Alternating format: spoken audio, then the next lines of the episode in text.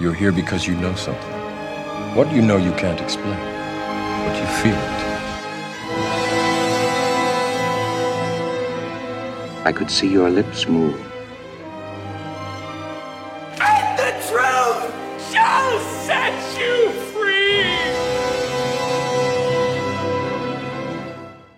Herzlich willkommen zu einer neuen Folge von Cap vs. App. Heute die Entführung im Kaukasus von 1967 von Leonid Gaidai. Hi. Es fühlt sich irgendwie komisch an, den Film Entführung im Kaukasus zu nennen. Das ist irgendwie, also es ist nämlich ein, ein sowjetischer Film, der eigentlich Kafkaskaya Plenica heißt. Du bist ja damit aufgewachsen, ne? Ja, richtig, das ist so ein Kindheitsfilm für mich. Ich habe auch das Gefühl, dass solche Filme für dich eher in Frage kommen für Filme, die man immer gucken kann. Also eben Komödien.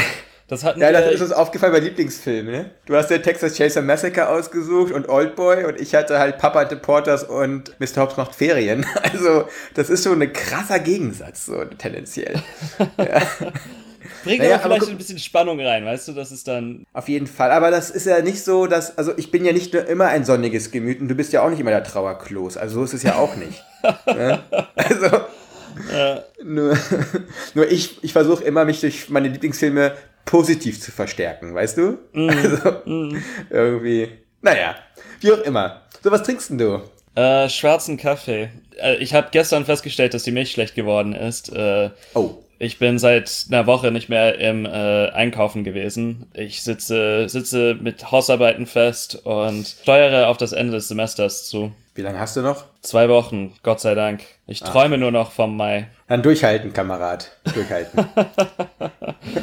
Äh, da, dafür sind Filme wie Entführung im Kaukasus doch ganz, doch ganz nett. Äh, Ich finde auch. bisschen Ablenkung. Ja, Aber was, was trinkst Fall. du eigentlich? Ich trinke einen sehr passenden Wein. Ich trinke einen Riesling-Kabinett von Reichsrat von Buhl. 9% Alkohol, 50 bis 60 Gramm Restzucker. Es ist eigentlich das Äquivalent des Filmes meines Erachtens, den wir gleich besprechen werden. Es ist ein fuchsfideles Werk. Ja. Schau, als du gesagt hast, dass du einen passenden Wein trinkst, habe ich sofort gedacht, dass du jetzt sagst, dass du dir einen Ge georgischen Ah, Wein gekauft hast. ja. Und dass du das dann aus so einem Becher, aus so einem Stakan trinkst. Wird ja machen, ne? aber georgische Weine sind hier nicht so leicht zugänglich. Also da, also Saparavi und sowas alles ist hier noch nicht so auf der Landkarte. Es ist einfach echt immer so ein Ding, so ein Bohai da ranzukommen und ich habe dann aber so ein Äquivalent mir geholt. Ein Spaßmacherwein. So. Ja, auch ganz gut. Also wir reden hier von Kafkaskaya Plenica, ein Film von 1967. Wir haben einen, was ist denn der Linguist? Äh, der ist Linguist, ne? Ja. Student ist der noch. Schurik heißt er. Der macht sich auf den Weg in den Kaukasus, um dort äh, Mythen, Bräuche, sagenhafte Geschichten zu sammeln für eine Publikation, die er vornimmt. Auf seinem Esel begegnet er dann Nina. Wie wird es in meinem Film genannt? Eine Sportsfrau. Eine, gute Ja, Genossin. Eine gute Genossin, ein äh, Ja, gute Studentin. eine Genau. verliebt er sich so in sie, aber die beiden haben das gleiche Ziel, ein Dorf dort im Kaukasus und sie besucht dort ihren Onkel über die, über die Ferien. Der Onkel ist Fahrer und zwar vom Bürgermeister dieses Städtchens, Sachow heißt er. So ein über 50-jähriger, ja, so Macht- und äh, aufmerksamkeitsgeiler Typ, der sich dann halt in Nina verliebt und dann halt die äh, gloriose Idee hat, sie heiraten zu wollen. Aber nicht auf eine konventionelle Art und Weise, sondern er will sie nach sogenannten kaukasischen Bräuchen entführen. Sagt über den Kopf, danach auf seiner Residenz oder was das da ist, danach eigentlich so Ehe zwingen. Ja. Ne? Die ausführenden Personen sind drei Ganoven, Witzen, Nikulin und äh, Margonov. Die werden auch genannt der, der Trottel, der Feigling und der Profi. Drei Figuren, die so gegenläufig auch in den Charakteristiken sind und die für Slapstick verantwortlich sind. Ich habe sie Bitte? als der Raucher, der Trinker und der Idiot im, äh, so im Kopf. Äh, dazu kommen wir gleich noch, woher die nochmal kommen, die drei, weil ich finde die herausragend und einfach ganz, ganz toll. Es wird ein großes Trubel und großes Chaos geben. Ja. Das war der Film. Es hört sich ein bisschen, ein bisschen so chaotisch an, weil der Film aber auch dementsprechend von der Story her so ist, formell gar nicht, ne? Der Schnitt geht ganz schnell. Generell ist das ein sehr, äh, ein Film, der ständig in Bewegung ist, finde ich. Also daher auch vielleicht die doch etwas schwierig auf einen Strang zu reduzierenden Plot. Ja, der Film lebt auch ein bisschen so von Nebengeschichten, ne? Das ist so eine krasse Mischung aus so Slapstick-Einlagen, dann auch wirklich etwas wortbetonteren oder dialogbetonteren Szenen. Dieser ganze Anthologie, dieser Odyssee eigentlich von Schurik, wo es danach um Trinksprüche geht. Alles aneinander gehängt. Das ist nämlich auch sehr, sehr schön. Und das ist einer von dieser Sachen, diese Witze sind zeitlos, ne? Hm. Funktionieren immer. Die Gags treffen immer noch genauso wie beim ersten Mal, als man die geguckt hat. Selbst als Kind konnte ich über diese Toaste da so lachen, wo ich selber gar nicht getrunken habe zu der Zeit. Hat sich stark geändert. Unglaublich zündende Witze, ne? Das ist äh, wirklich. Ja. Mir ist auch das Bild aufgefallen, als ich das geschaut habe. Das ist, die haben auch on Location geschossen, oder? Also im Kaukasus. Zum Teil. Ja. Ja. das ist ein, ein Film von Mosfilm. Du hast ja drei große Studios gehabt äh, in der Sowjetunion. Lenfilm, Mosfilm und kann das Gorki-Films gewesen sein? Ich weiß Kann nicht sein. mehr. In allen sowjetischen Teilrepubliken hattest du auch so Departments gehabt. Mhm. In Usbekistan gab es ein relativ großes in Taschkent und ich kann mir auch vorstellen, dass es einfach auch eins im georgischen, kaukasischen, äh, kaukasischen Raum eher gegeben hat auch. Oder vielleicht waren sie auch einfach im schwarzen. Ganz ehrlich, man, Berge sind Berge, ne? Also, ob du jetzt in der Nähe von Sochi das machst oder halt dann 130 Kilometer weiter rechts, Ja. war ja eh alles Sowjetunion, war ja eh egal. Schon spannend, wie dann auch so eine ganz gewisse Mystik, ne? Weil äh, es gibt ja so ganz gewisse mystische Vorstellungen auch von äh, Russen über Kaukasier. Ja, klar. Und das, das kommt auch durch. Das ist der Witz des Filmes, glaube ich, äh, oder ein Teil des Witzes, dass eben die Kaukasier, das sind äh, sowjetische Bürger, die sind modern und Teil dieser Räterepublik. Da kommt dieser Schulik daher, hat irgendwelche Vorstellungen davon, dass die irgendwie noch so leben, als wären sie im Mittelalter oder noch feudalen Zuständen. Eben deswegen können sie ihn überhaupt in diese, in diese Pläne verstricken und verwickeln auch. Also das ist ganz interessant, weil moderne Lebensweise, aber altgedienter Durst, ne? Also die, da, die trinken da wirklich, also das ist wirklich jedes Mal, die, die ganzen Toaste, die kann man sich auch wirklich gut merken. Wir haben gerade gesagt, dass da geht es um Sowjetunion und ich finde, man hat auch innerhalb diese, gerade auch innerhalb des Wortwitzes erkennt man immer wieder auch so eine ganz gewisse satirische Note, die auch das Gesellschaftsprinzip so ein bisschen ansticht auf jeden Fall, ne? Weil es gibt den einen Toast von dem einen Mitarbeiter da im Hotel, wo er dann sagt, es gab ein kleines Vögelchen, als alle gen Süden gezogen sind, ist das immer, immer höher zur Sonne geflogen, hat sich danach die Flügel verbrannt und ist in den Tal gestürzt, ja. Genau, und die Moral von der Geschichte weiche nicht vom Kollektiv ab. Also das ist so. Schurik, der danach dann total in Tränen ausbricht und dann fragen sie ihn, was ist denn los? Und er so, es ist schade. Um das Vögelchen. Da ist ein bisschen mehr, paar mehr Ecken trotzdem drin. Und ich glaube, das ist aber auch die Sache, das hat man auch öfter bei DDR-Filmen, ne? wenn du eben so eine ganz, ganz klare Leitlinie hast, die auch politisch und gesellschaftlich durchzogen wird, hast du da auch mehr Chancen, mit einem feinsinnigen Witz und Humor Zwischenlücken zu finden. So eine ganz, ganz eigene Feinfühligkeit für Humor oder auch von Feinfühligkeit, was Worte oder was ganz gewisse Formulierungen erzeugen können. Das geht einem, finde ich, immer ein bisschen ab, wenn man so heutige Filme guckt. Witz ist immer so brachial und irgendwie immer so laut. Dieser feine, feine Sinn für Wörter auf Goldwagen legen und dann dadurch irgendwie guten Witz zu erschaffen, hast du irgendwie ganz oft in solchen Filmen. Ja, es liegt auch zum Teil daran, dass die Zensur auch einfach etwas aufgetaut ist in dieser Zeit. Es gibt einen Moment im Film, wo Schurik in einer Entzugsklinik eingesperrt wird. Die Praxis, politisch äh, Ungewollte in Psychiatrien einzusperren, ist jedem wohl bewusst gewesen zu der Zeit. Das ist schon mit einem Augenzwinkern gemacht und mit einem gewissen Wissen auch. Das ist vielleicht dem amerikanischen Zuschauer nicht so bewusst oder nicht so auf dem, auf dem Radar, wie es einem russischen oder besser gesagt einem sowjetischen äh, Bürger gewesen wäre. Dieses Bewusstsein ist dann, dass es nicht sichtbar ist für diese Bürger. Und ich glaube, dass eben genau aber dieses lange tradierte, auch diese ganz gewisse Art und Weise Kunst und Kultur zu erleben und zu konsumieren, eben dann auch es ermöglicht, dass man solche Witze überhaupt reinmacht. Ne? Weil du, klar, du kannst sonst Insider für dich nur machen. Wenn das aber sonst niemand begreift, ist das sinnlos. Ja. Und die Witze sind dort drin oder die Feinformulierungen sind deshalb da drin, weil die Leute wissen, es wird verstanden. Und ich meine, äh, mit den Slapstick-Elementen funktioniert der Film ja auf verschiedenen Ebenen. Also es ist ja für ein Kind funktioniert der Film auf einer anderen Art und Weise natürlich. Der Film besteht zu einer ganz, ganz großen Zeit aus universal verständlichen Gags. Ja, richtig. Und da kommen wir mal zu dem Trio aus Wietzen, äh, Nikulin und Margunov. Also du hast natürlich da ganz, ganz große Schauspieler, ne? ganz große humoristische Schauspieler. Nikulin ist ein, ich glaube, einer der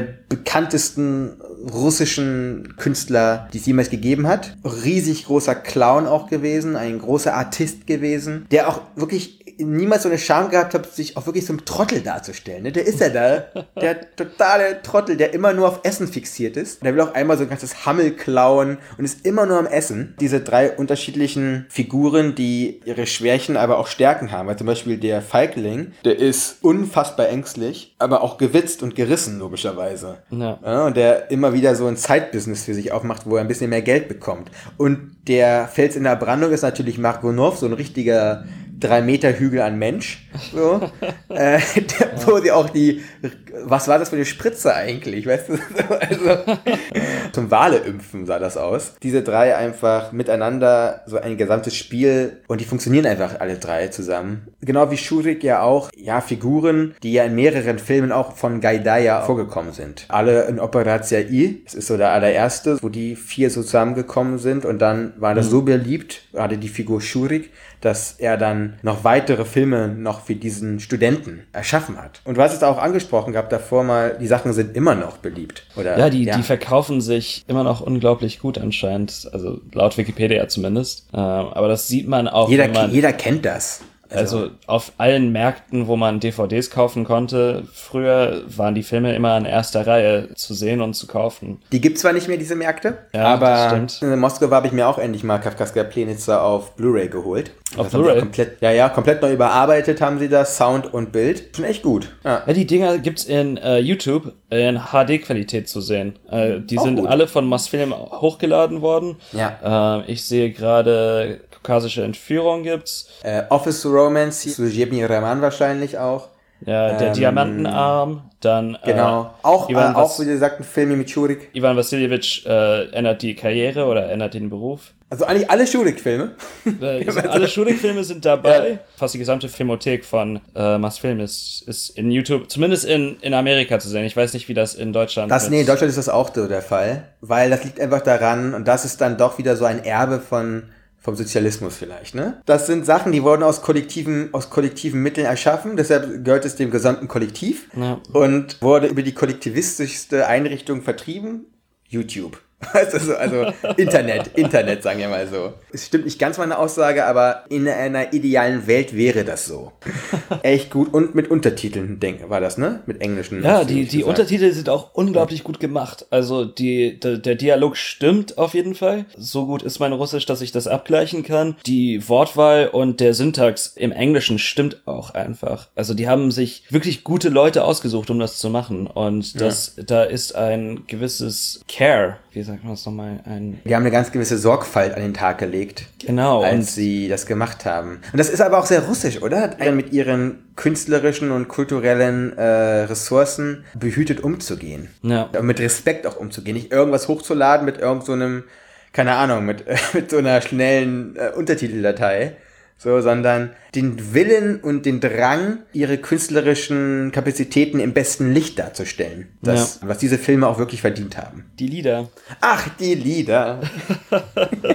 Also ich, ich muss auch sagen, ich habe den Film jetzt zum ersten Mal gesehen, ne? Und äh, die Lieder sind unglaublich charmant einfach. Das ist, das macht Spaß. Ich meine, das ist jetzt nichts, was ich mir bei Spotify jetzt unbedingt so auf dem Fahrradweg oder im äh, beim Training mir anhören würde, aber das vermittelt ein gewisses Feeling einfach und ich vermisse es fast, dass ich, oder ich weiß nicht mal, wie man das, das sagen kann, so eine nicht vorhandene Nostalgie, die da irgendwie erweckt wird bei mir, dass ich wünsche mir, ich hätte die Kind, ich hätte die Filme als Kind gesehen. Ich glaube, das hätte, das würde dann doch noch eine Ebene oder etwas erwecken, was bei mir einfach nicht möglich ist, weil ich die, die Filme jetzt als 26-Jähriger sehe, weißt du? Hm. Vertrautheit einfach, ne, die man dann mit diesem Film einfach hat. Ich kenne das ja von meinem Vater auch. Es gibt ganz gewisse Filme, die macht er sich einfach so nebenher an. Die laufen einfach. Fast wie Familienmitglieder in so einer ganz gewissen Art und Weise, die man einfach irgendwie immer, immer guckt oder die immer da sind und auf die man irgendwie immer auch Lust hat. Okay, das, das zweite Lied äh, von Nikulin, da geht es um, wenn ich, wenn ich doch Sultan wäre. Das ist schon auch ein bisschen nicht schlüpfrig, aber eher für Erwachsene, aber das Lied vom Bären, das ist auch ganz, ganz subtil so ein Liebessong eigentlich, aber eigentlich auch nicht. äh, mit so swingigen Elementen und das finde ich halt so cool. Ich mag dieses Swingige in dieser, in, auch im gesamten Score des Films, dass du dauernd irgendwie so ein Orchester hast und mit so einer, mit so einer krassen Bläser-Section die dann halt wirklich so swingig, typisch 60s-like, äh, ja, einfach draufhaut. Ganz gewisse Aura erschafft diese Musik. Naja, es erinnert auch ein bisschen an äh, Tati, also den äh, französischen Regisseur. Mm, Jacques Tati. Jacques Tati, ja. Sehr deutsch ausgesprochen gerade. Komischerweise, da bist du doch Ami. äh, Alter, anscheinend. Mir wurde gesagt, dass ich den äh, deutschesten Akzent in, äh, in Französisch habe, als ich das äh, Ja? in, der, in der Schule genommen habe. Bei ja. unserer, wie hieß nochmal unsere Französischlehrerin? War das Aubergine bei dir auch? Nee, das war Jekyll. Frau Jekyll? Frau Jekyll, ja, ja. Ja, genau. Okay. Alle anderen Leute denken, was reden die beiden da? Aber ich, hatte, ich hatte auch noch Frau Kreisler gehabt. Ach Gott. Kreisel, Kreisler, ne? Kreisel, glaube ich. Das war Ja. die vom Fehler gemacht und dann gesagt, ja, ja, ich wollte euch nur testen. Ja, das, das waren ganz besondere Spezialisten bei uns an der Schule manchmal. Das muss man einfach, muss man einfach mal so sagen. Ja, naja. Aha. Jack ist, Jack ist Tati, ne?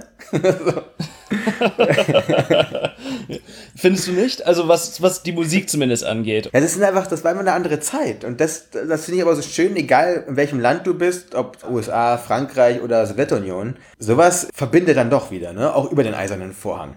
Da gibt es auch eine Szene, da tanzen die dann so swingig, da wo dann Margunov dann mit den beiden Kippen, die er zertritt, dann zeigt, wie man tanzen soll zu der Musik. Ja. So eine ganz gewisse auch Jugendkultur wird dort gezeigt. Ja, sind auch manchmal auch wichtige Bilder. Ich glaube, gerade auch wenn man sich gerade denkt, boah, die reden hier gerade über sowjetische Filme, man muss das gucken und dann kann man sich auch erst gesagt, ne, nicht nur wenn man Film guckt, eine Meinung bilden, man muss auch mal die andere Seite sehen und auch gerade Filme, Musik und äh, Literatur sich anschauen, weil gerade dort Sachen erkennbar sind, wie eine Gesellschaft wirklich auch getickt hat. ja. Äh, Ich glaube, Schurik trägt auch Jeans durchgängig im Film. Also es ist Sind jetzt das Jeans, ja? Ja, ja, ich, du hast ganz recht. Also so wird einem auch eine, eine Kultur vermittelt. So kann man auch etwas verstehen. Man darf nicht nur Fox News oder Tagesschau oder was auch immer schauen, um äh, sich, sich ein Bild zu verschaffen von dem, was andere Menschen denken, fühlen und auch äh, machen. Das ist ja ein Erzeugnis und ein Film ist ja auch ein kollektives Erzeugnis, nicht nur in der Sowjetunion. Das ist ja eine Teamarbeit, ne? Das ist äh, Regisseur, Absolut. Schauspieler, Und auch gesellschaftlicher Kontext. Und dann, wenn jetzt irgendjemand sagt, ja, die Sowjetunion, das und das, ne, dann muss man sich jeden Hollywood-Film eigentlich anschauen und sich dann fragen, warum es sowas wie Independence Day, Top Gun und äh, hier Herz aus Stahl oder wie die Scheiße hieß mit Brad Pitt, wie es sowas geben kann. Auch. Also, also das, das funktioniert nur in einem ganz gewissen staatlichen, gesellschaftlichen Kontext, solche Filme. Logischerweise, was viel macht, ist sehr einfach. Und das ist ganz klar gekennzeichnet, dass das Staatsfilme sind, ne? Vom Staat finanziert, vom Staat gefördert und was weiß ich nicht alles. Auf der anderen Seite hast du auch eine ideologische Verbrämung, die aber so nicht klar konnotiert wird. Deswegen darüber nachzudenken, dass es nicht nur schwarz und weiß gibt. Ich glaube, das ist der erste Schritt, den man durch solche Filme machen kann, wenn man so in ein neues Becken springt, wenn man noch niemals sowjetische Filme geguckt hat und sich auf einmal diesen Kosmos sich aufmacht, weil das ist ein Kosmos, den wir da haben. Und wir haben da nicht nur solche Lustspiele oder solche, ja, solche leichten, locker flockigen Nummern wie Kafkaskaya Plenitzer. Wir haben auch große, schwere Filme, die wir auch schon mal besprechen wollten, unter anderem, ne? Wenn die, wenn die Kraniche ziehen und sowas. Ja, Danach nimmt das ganze Autorenkino aus den 70er, 80er Jahren von Tarkovsky. ja. Ich beschäftige mich ja gerade mit russischen Filmen aufgrund meiner Masterarbeit auch viel, also vor allem zeitgenössischer Blockbuster, aber auch historischer Abriss. Es ist immer wieder erstaunlich, wenn du dir auch diese ganzen Tschernucher-Filme anguckst oder aus den 90er Jahren, sowas wie Brat. Die sind unfassbar hart und ehrlich bei der Darstellung gesellschaftlicher Zustände. Bitter und hart in ihren Fazit oder in ihren Aussagen dort, das wirklich so ins Mark geht und dann auch wirklich diese ganze Situation der 90er Jahre eigentlich ein perfektes Ebenbild gibt. Und das habe ich irgendwie erfahren in russischen, sowjetischen Filmen, dass sie doch ein toller Spiegel sind eben genau der Gesellschaft, in der sie leben. Also nicht immer so heiti-teiti Fun und Spaß machen, so wie Deutschland irgendwie dauernd diese ganzen Blockbuster, die hier rauskommen von Till Schweiger und Konsorten, sondern dass da ein bisschen mehr ist. Klar, du hast auch in Russland hast du auch sowas wie Jolka. Ne, solche sechs, sieben, achtteilige fetten Komödien hast du auch dort. Ja, ich meine, Kitsch ist international. Also das äh, ja. kann man nicht leugnen und das, das sieht man überall. Aber ich meine, wir haben ja auch Transit besprochen. Das, was immer im Boxoffice einschlägt, muss nicht unbedingt die Wahrheit sein. Ne? Oder unvoreingenommenes Auge auf die Wahrheit äh, ja. werfen. Aber dann hast du trotzdem irgendwie Ironie des Schicksals 2, der 2000 und, wann war das? 7, 8 neu aufgelegt wurde. Das Remake von dem Film, den wir auch besprochen haben beim Weihnachtsspecial. Ja. Einmal der erfolgreichste Film des Jahres gewesen ist mit über 50 Millionen Einspielergebnissen in Russland, was zu der Zeit monumental groß war. Das ist wieder so ein Ding von kulturelle Symbole, Idiome, ne, ganz gewisse, ja, äh, gesellschaftliche Anker, die es einfach dort gibt. Wenn man, glaube ich, die Russen verstehen will, oder wenn man sich mit Russland beschäftigen will, glaube ich, muss man solche Filme auch gucken. Einen besseren Zugang gibt es fast gar nicht als Ironie des Schicksals oder Kafkaskaya Plenica. Dann äh, nicht bis zur nächsten Woche, ne? Nee, wir nehmen jetzt zwei Wochen Pause äh, für ja. Ostern, äh, Hausarbeiten und was war das dritte? Ich gehe jetzt äh, zum äh, Seesichte-Festival wieder, zum Studierendenfestival an der Filmuni Babelsberg. Vom 24. bis 28. ja, mach, mach, mal schön Werbung hier. Ich freue mich auf die ganzen Filme, die ich da gucken werde. Das ja, auch auf Filmquiz und solche Geschichten. Deswegen, da bin ich halt 24-7 in der Uni. Ich kann auch aus Erfahrung sagen, für diejenigen, die in Berlin oder Potsdam sind, es lohnt sich wirklich. Äh, es ist ein tolles Event und es werden auch gute Filme gezeigt, aber auch vorgelesen. Ja, unter anderem. Dann sehen wir uns also in zwei Wochen und am 12. Mai wieder. Genau, bis dann. Bis dahin, schöne Zeit und frohe Ostern euch allen.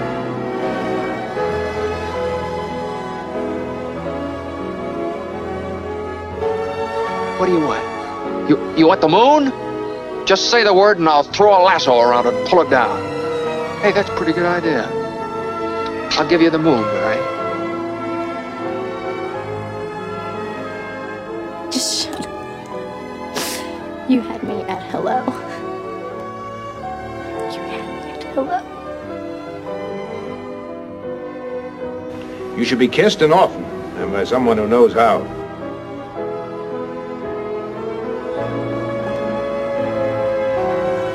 Also just a girl. Standing in front of a boy. Asking him to love her.